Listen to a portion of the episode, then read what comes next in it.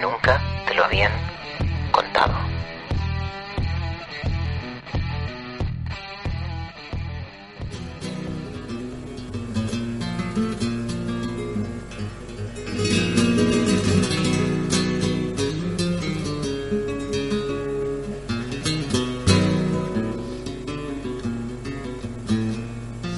le vio caminar entre fusiles por una calle larga, salir al campo frío, aún con estrellas de la madrugada. Mataron a Federico cuando la luz asomaba. El pelotón de verdugos no osó mirarle a la cara. Todos cerraron los ojos, rezaron, mi Dios te salva. Era la voz del actor Antonio Morillas recitando el famoso poema de Machado El crimen fue en Granada, dedicado a García Lorca. Homenaje de poeta a poeta, de genio a genio. El próximo mes de agosto se cumplirán ya 85 años del asesinato de García Lorca en los primeros meses de la Guerra Civil. Vamos por tanto camino del siglo y sin embargo sigue habiendo muchos misterios alrededor de la muerte del poeta. Por mucho que grandes historiadores hayan investigado hasta en el detalle más nimio, seguimos sin saber muchas cosas. Por ejemplo, lo más elemental, ¿dónde está realmente el cuerpo de García Lorca? Es algo que llama la atención porque se trata probablemente del poeta español más popular y querido, y las piezas del puzzle siguen sin encajar del todo.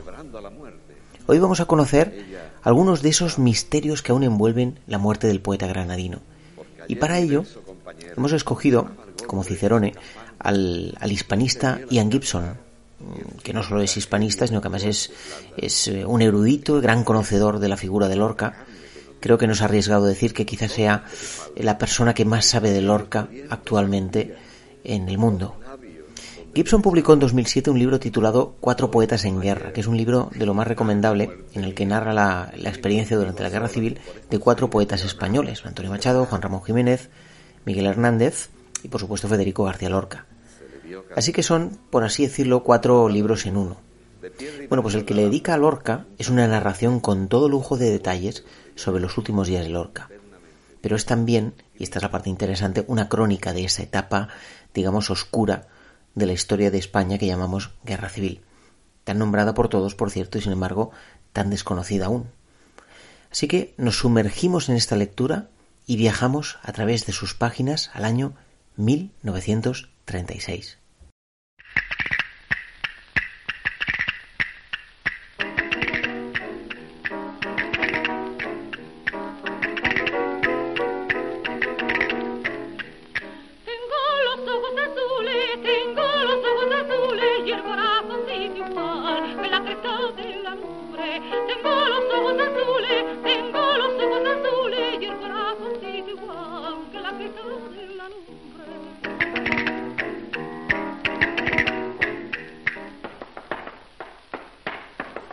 Nada menos que la argentinita cantando zorongo gitano con el acompañamiento al piano del propio García Lorca, porque Lorca no solo fue un gran poeta, sino también un gran músico y letrista de gran talento musical, faceta que por cierto permanece bastante desconocida.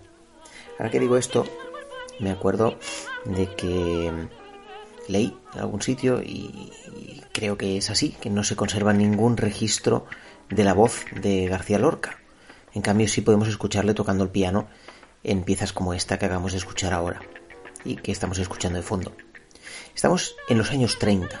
España vive una época convulsa, inestable. Digamos que la República no es precisamente un remanso de paz. En febrero de 1936, es decir, eh, seis meses antes del inicio de la Guerra Civil aproximadamente, el líder del Frente Popular, Manuel Azaña, forma gobierno.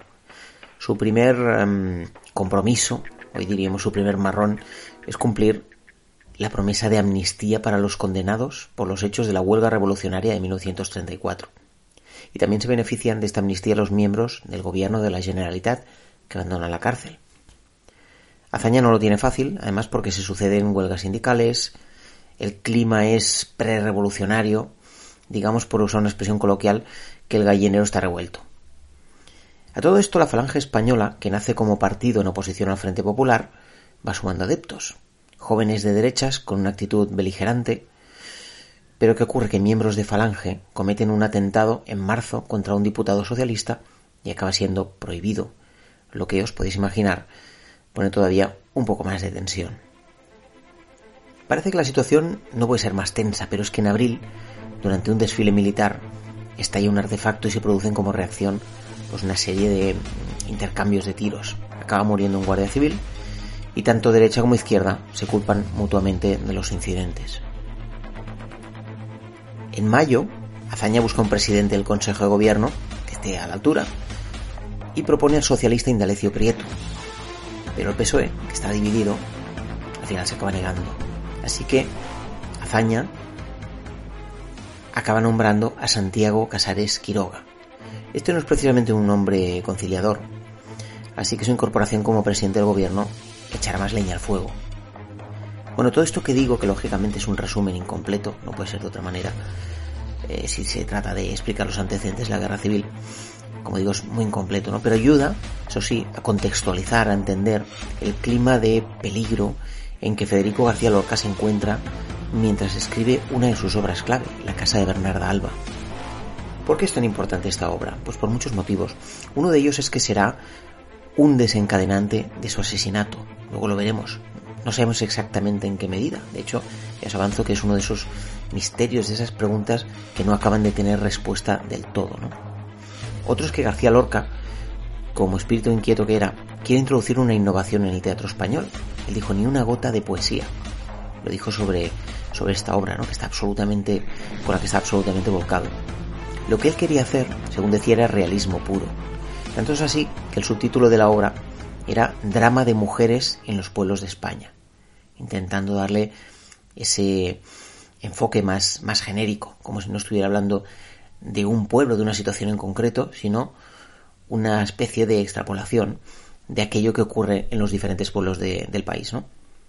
Así que tiene esa intención de ir más allá de la historia particular.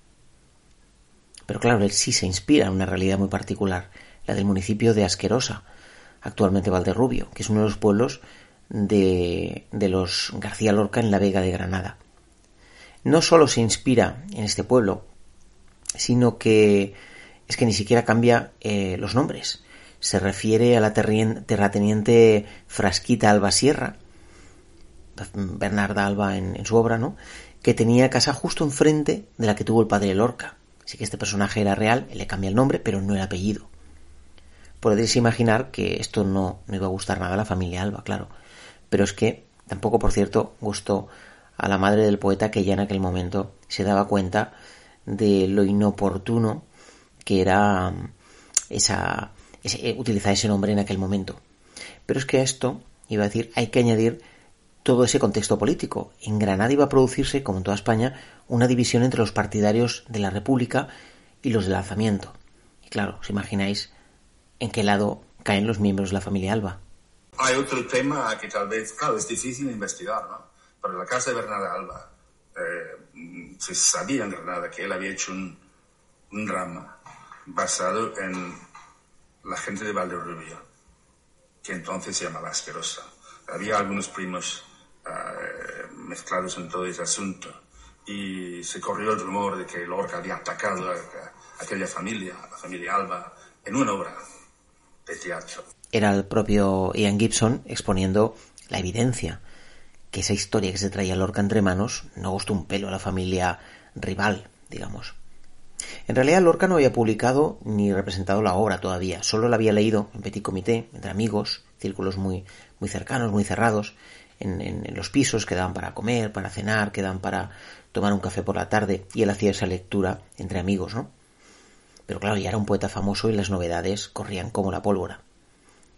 Llegados a este punto, muchos dirán, claro, es que Lorca militaba en el bando republicano. Bueno, pues no exactamente. Lorca tenía ideas republicanas, eso está claro. Pero mm, se negó, por ejemplo, a apoyar un manifiesto comunista. Él no quiso dar apoyo explícito y público al Partido Comunista porque se sentía utilizado. Él sentía que no tenía la obligación de posicionarse públicamente en ninguno de los bandos. Como si quisiera negar la evidencia de alguna manera, ¿no? Para entonces ya hay rumores de golpes de Estado. A Lorca, por supuesto, le horrorizan, no quiere saber nada de ellos. Incluso em, asegura tener buenos amigos en la derecha más radical. Pero poco a poco va a ir abriendo los ojos. El 11 de julio, nos explica Ian Gibson, Lorca cena en casa de Pablo Neruda, estos círculos a los que me refería antes, ¿no? En la cena está también el diputado socialista Fulgencio Díez, que se muestra muy preocupado, y Lorca, asustado, le dice, bueno, que se va a ir a Granada. Pero este diputado, Fulgencio Díez, le, le responde que no, que eso sería un error y que estará más seguro en Madrid. De hecho, incluso el escritor falangista Agustín de Foxá, uno de sus amigos de la derecha, le dice que no lo haga, que no se vaya a Madrid, que no se vaya a Granada. Al día siguiente, 12 de julio, los acontecimientos se precipitan. Es el día, y este sí que es clave en la historia de España, en esos antecedentes de la guerra civil, es el día en el que unos pistoleros matan al teniente de la Guardia de Asalto José Castillo. Como venganza, sus compañeros asesinan a José Calvo Sotelo, representante de la ultraderecha. Y a partir de aquí las cosas se ponen feas. Calvo Sotelo se convierte en ese mártir que necesitaban los conspiradores y a partir de aquí como suele decirse, se masca la tragedia. ¿no? Esa misma noche, la del 12 de julio, Lorca lee de nuevo la casa de Bernarda Alba ante, fijaos qué auditorio, ¿no? Jorge Guillén, Damaso Alonso, Pedro Salinas, Miguel Hernández y otros, ¿no? Claro, será la última vez que leería la casa de Bernarda Alba. El 14 de julio, Federico toma la que iba a ser la fatídica decisión. Se va a Granada. Quiere estar con su familia en la huerta de San Vicente por supuesto ignora que se está metiendo en la boca el lobo. Pensa que Granada está viviendo disturbios, huelgas. Eh, las cosas no están mejor allí que Madrid, más bien al contrario. La prensa local se hace eco de la llegada de Lorca, pero eso, que podría ser interpretado como una señal de buena acogida, es también un aviso que no pasa desapercibido a sus potenciales enemigos, que toman buena nota. Lorca ya está aquí. Entonces llega el 18 de julio día de lanzamiento. En esa madrugada del 17 al 18 de julio se produce el lanzamiento. Franco pide la colaboración de los españoles patriotas, como dijo él, y empieza la guerra civil española. Debería ser una operación rápida, como sabéis, al final no lo fue, y durante casi tres años tuvimos la guerra civil, ¿no?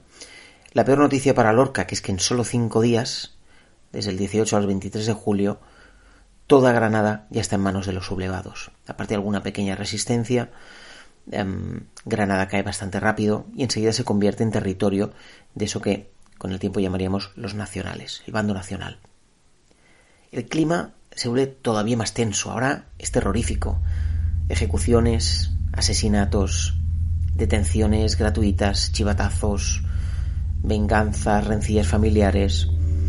Basta con que un vecino acuse de rojo a otro para que la situación se vuelva extremadamente peligrosa para el acusado. Así que el miedo mm, impera las, en las calles, ¿no? Y poco a poco el cerco se estrecha sobre Lorca. El primer aviso llega a la huerta el 6 de agosto. Un escuadrón de falangistas va a practicar un registro. Dicen que el poeta oculta una radio con la que se comunica con los rusos. Ese primer aviso al que se refiere este reportaje de televisión española titulado El crimen fue en Granada. Se hizo en informe semanal con motivo de los 70 años de la Guerra Civil. Pues como digo, ese primer aviso lo conduce el capitán Manuel Rojas, un hombre peligroso, con un historial violento en, acontecimientos pasados. Habéis oído también el argumento de los rusos. Pues Lorca con una radio a través de la cual se comunicaba con los rusos, ¿no? Era una barbaridad, claro, pero todo valía. Tres días más, tarde hay un nuevo aviso, esta vez se presentan 10 hombres armados. Buscan a otra persona. Em, son hombres venidos de, de, Asquerosa y también de Pinos Puente. Y entre ellos están los hermanos Roldán, parientes lejanos de Lorca, aunque no pueden ni verlo. Irrumpen en la casa empujones, amenazando con, fusilar a quien se le ponga por en medio. Em, a Lorca lo empujan, lo maltratan, lo tiran por la escalera, le llaman maricón. Bueno, es posible que los Roldán estén la corriente de que Lorca ha atacado a la familia Alba. Y ocurre que la hermana de estos dos sujetos, de los Roldán, eran dos tipos peligrosos em, y llenos de odio en realidad, ¿no? Bueno, pues em, la hermana de estos dos hombres se había casado con el hijo de Francisca Alba. Así que están emparentados con esta, entre comillas, Bernarda Alba, a la que se refería eh, Lorca en su obra de teatro, ¿no? Bueno, por suerte aquel día llega otro grupo que impide más atropellos y en ese momento, ese día, la cosa queda aquí. Claro, os podéis imaginar, Lorca está verdaderamente aterrado. ¿Qué podía hacer, no? Aconsejado por la familia y después de darle muchas vueltas, busca refugio en lo que parecía el lugar más seguro posible, que es la casa de unos falangistas de pro, la de su amigo, el poeta Luis Rosales y familia. El padre Luis Rosales, además, era, era el propietario de unos conocidos almacenes, un empresario de éxito, un falangista destacado, digamos que un hombre poco sospechoso de ayudar a un rojo. Por un lado, se podía considerar eh, la boca del lobo, por otro lado, es el alojamiento perfecto, a solo 300 metros del gobierno civil. Bueno, y allí se aloja Lorca. Los días pasan lentamente, Lorca escucha la radio, lee la prensa, las noticias no, no pintan nada bien, por supuesto no sale de casa. Y el 15 de agosto se presenta en la huerta de San Vicente, en casa de los García Lorca, se presenta una escuadra con una orden de detención para Federico. La familia les informa que el poeta ya no está allí, pero esta escuadra, estos hombres, amenazan a la familia con matar al padre. Así que la hermana de Federico, Concha, no tiene más remedio que confesar que está en casa de los Rosales. Aquí hay que decir que los Rosales no solo habían asumido un riesgo brutal, sino que habían insistido en que pasara lo que pasara, nadie debería revelar que Lorca estaba con ellos. Pero claro, ante la amenaza directa y real de que mataran al padre Federico, pues Concha hizo lo que supongo que hubiéramos hecho pues la gran mayoría, que es que al final confesar, ¿no? Al día siguiente, la tarde del 16 de agosto, se presentan en Casa de los Rosales. Esta vez ya no hay escapatoria. Es más, ya no es que se presenten ahí unos cuantos hombres armados, es que se monta un operativo con calles cortadas, hombres armados en los tejados, digamos que se considera una operación importante. La persona que tiene a Federico no es un cualquiera, es el exdiputado de la CEDA Ramón Ruiz Alonso, amigo, por cierto, de estos hermanos a los que hemos aludido antes, a los Roldán. Ruiz Alonso eh, tiene una manía lorca que viene de lejos y que es personal. Tiempo atrás le he llamado, por ejemplo, el poeta de la cabeza gorda, entre otros muchos calificativos y despectivos, ¿no? y lo ha criticado por ser amigo del diputado Fernando de los Ríos, a quien se refería respectivamente como el judío. Odios pueblerinos de la Vega de Granada por, por cuestiones eh, económicas, de lindes, de propiedades. Esto creo que se va aclarando hoy mismo, hoy en día. Creo que pronto vamos a saber más acerca de este aspecto. Pero hubo implicación de, de primos de Lorca en la denuncia, sin lugar a dudas. Lorca está destrozado no pone resistencia. Hay testimonios que dicen que llora. Y digo esto porque en alguna película y en algún audiovisual que yo he visto se nos planta, se nos plantea a Lorca como una figura heroica, em, casi inhumana, que solo quiere mirar la muerte cara a cara y que afronta las cosas como vienen. Bueno, parece ser por diferentes testimonios, no solo de ahora, sino de no solo esta situación, sino de todo lo que vendría después, pues que Lorca como, como humano y como persona sensible que era, pues lo pasa verdaderamente mal, llora, suplica, em, a veces sí que sabe aguantar bien al tipo. Bueno, también hay diferentes testimonios y cuesta mucho, como dice Ian Gibson, llegar a una, a una, mm, bueno, unificar una línea real de lo que verdaderamente pasó, ¿no? El caso es que la familia Rosales monta en cólera. Ellos no eran unos cualquiera, Así que ellos pensaban, bueno, que con qué derecho venía alguien de los suyos a llevarse a su amigo. Presentan protestas, pero estas reclamaciones, estas protestas no prosperan. Es más, se acaban volviendo contra ellos, que empiezan a ser vistos como traidores. Está en una posición muy, muy delicada y que os avanzo que les acabará costando importantes sanciones. Por suerte para ellos solo fue eso, dinero, mucho dinero, que luego se trató de camuflar como una aportación de la familia Rosales al, al, a la causa, pero que en realidad era pues un, peaje que tuvieron que pagar, un castigo por haber alojado a García Lorca. Ellos creen que habrá un juicio y que tendrán ocasión de, de defender a Federico, de oponer argumentos, de, recuperarlo, ¿no? Pero ya no. Los Rosales hablan con José Valdés, gobernador civil, que les da largas. Este sabe que tiene una gran pieza de caza. Eh, que Federico García Lorca era un personaje realmente famoso. Aparte de ser famoso, era conocida su homosexualidad, cosa que, como podéis imaginar, no acababa de encajar con, bueno, vamos a llamarle los valores que promovía el, movimiento franquista, ¿no? pero como digo, es un personaje famoso, no es un cualquiera, es un, es un rojo famoso, por decirlo así, ¿no? Ah, claro, lo es tanto que en el momento de ordenar la ejecución de ver qué se hace con él, pues eh, Valdés no se atreve a dar una orden como esa sin consultar. Así que lo que hace es llamar al general Queipo de Llano, al final, pues la máxima autoridad en Andalucía en aquel momento, ¿no? La respuesta de Queipo de Llano, famosa, tristemente famosa, fue que le den café, mucho café. Es una expresión macabra cuyo sentido era hay que ejecutarlo. Se lo llevan a Federico a Villaconcha, entre Biznar y, Alfacar. Ahora esta antigua villa se ha convertido en una cárcel y aloja a los presos que van a ser ejecutados. La madrugada del 18 de agosto de 1936 se llevan a Federico al llamado Barranco de Biznar. Se lo llevan junto con dos famosos banderilleros y con un maestro de primaria, famoso a día de hoy también, que se llama Dioscoro Galindo. Este grupo de, cuatro serían los ejecutados en esa fatídica salida nocturna o de madrugada del 18 de agosto. Allí se procede a la ejecución. Ian Gibson explica que, según parece, los primeros disparos, y esto es terrible, que no matan a Lorca y que incluso él mismo eh, grita que está vivo. Quizá por, no sé, por una reacción inexplicable, porque, porque de alguna manera quiere acabar quizá con el sufrimiento. Bueno, le dan el tiro de gracia. Hay un episodio verdaderamente terrible que es que uno de sus asesinos, Juan Luis Teres Castro, presumiría literalmente de haberle metido dos tiros en el culo por maricón. Que es, es duro, pero es, es tal cual como lo dijo él, ¿no?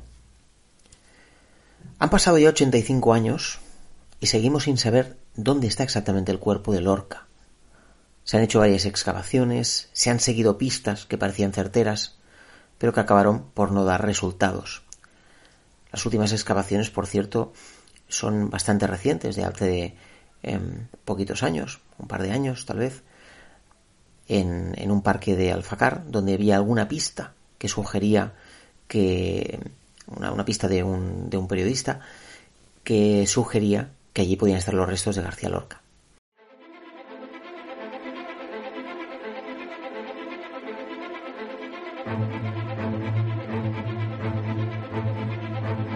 Bueno, los investigadores extranjeros como Ian Gibson tuvieron que enfrentarse al miedo y al silencio durante sus primeros años de investigación en los años 60. Se les llegó a poner auténticas trabas no hace falta ni decir que sus libros se censuraban. Sin embargo, mientras se censuraban en España, ganaban premios internacionales, como en el caso de Ian Gibson, que entonces era un joven investigador que, que se puso a fondo con la figura de, García Lorca y que literalmente no entendía lo que estaba pasando en Granada. ¿Cómo podía ser que un poeta insigne, famoso como García Lorca, hubiera sido silenciado de esa manera? Y él mismo explica que las pocas personas que consiguió que le ayudaran se comportaron con, con, verdadero valor porque ponían en riesgo literalmente su integridad y por supuesto su libertad o la de sus familias porque daba mucho miedo hablar sobre em, los restos de García Lorca, sobre cualquiera que hubiera sido eh, ejecutado durante, durante la guerra civil. En pleno franquismo o en los últimos años del franquismo, eso seguía imponiendo respeto, ¿no? Pero hay muchas preguntas todavía que, que siguen una respuesta a pesar de estas tareas de investigación de Ian Gibson y de otros muchos investigadores, ¿no? Por ejemplo, ¿dónde está el cuerpo de Lorca? Esta es la más evidente, ya lo hemos dicho varias veces. ¿Cómo es posible que sigamos sin encontrarla eh, sin encontrarlo casi un siglo más tarde. Otra, ¿por qué, ¿por qué se perdió la denuncia que hizo José Rosales ante el general Valdés? Esa denuncia podía haber liberado tal vez a García Lorca. ¿Dónde está esa denuncia? Em, tampoco está la denuncia oficial de por qué se condena a García Lorca. No existe ese, ese documento. Y en algún momento em, Ian Gibson comenta que tener ese documento, a pesar de que todos podemos especular y llegar a acuerdos sobre el porqué del asesinato de Lorca, tal vez ese documento nos hubiera clarificado cuál era la postura oficial. Es decir, ¿era realmente el hipotético contacto con los rusos? ¿Era el hecho de ser homosexual? ¿Era, no sé, a lo mejor una rencilla familiar, alguna falsa acusación? Y si había alguna acusación, ¿procedía de algún particular? Bueno, ya sabemos que probablemente nos podemos imaginar la respuesta a esas preguntas, pero no tenemos los documentos que podían justificarlo. Otra pregunta, ¿jugó algún papel en la ejecución el hecho de que hubiera escrito la casa de Bernarda Alba? ¿Fue quizá la motivación de esas pequeñas acciones que lo llevaron a su detención? Pues fue quizá una venganza personal de los hermanos Roldán o de Ruiz Alonso. Como veis, son muchas preguntas todavía, demasiadas teniendo en cuenta que hablamos quizá del poeta más famoso de la historia de España. La realidad, a día de hoy, 10 de julio de, mil, de, perdón, de 2021, es que la historia, nuestra historia, tiene una deuda con Federico García Lorca. Agustín Penón localizó el acta de defunción de García Lorca dictada en 1940 y que certifica que el poeta murió a consecuencia de heridas producidas por hecho de guerra. Dioscoro Galindo fue depurado como maestro en 1942, seis años después de su asesinato y la muerte de Francisco Galadí no consta en ninguna parte.